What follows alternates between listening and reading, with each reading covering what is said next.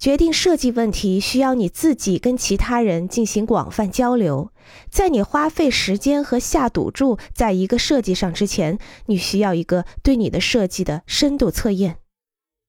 你要用不同的模式来质问你的设计，做事实检查。比如，它是为两百人的人群建造的吗？如果我们扩大规模呢？有更好的结构体系吗？这些问题以及成千个类似的问题，表明你可以利用一些帮助。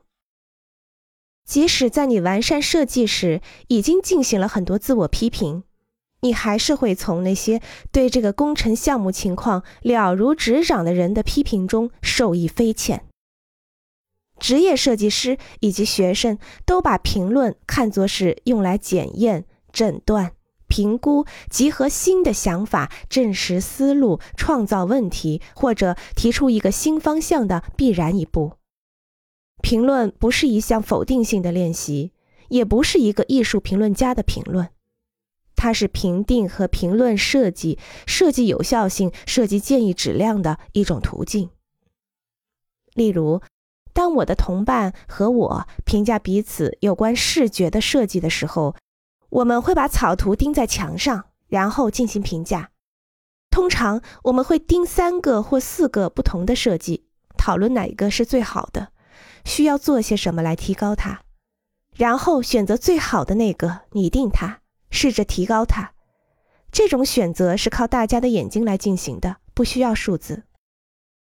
一对一的评论是设计教学的基本方法。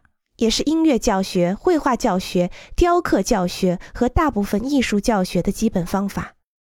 它甚至运用在商学院的商业计划中。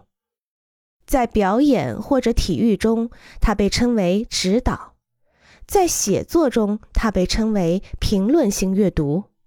然而，在建筑学中，需要很多主观的决定。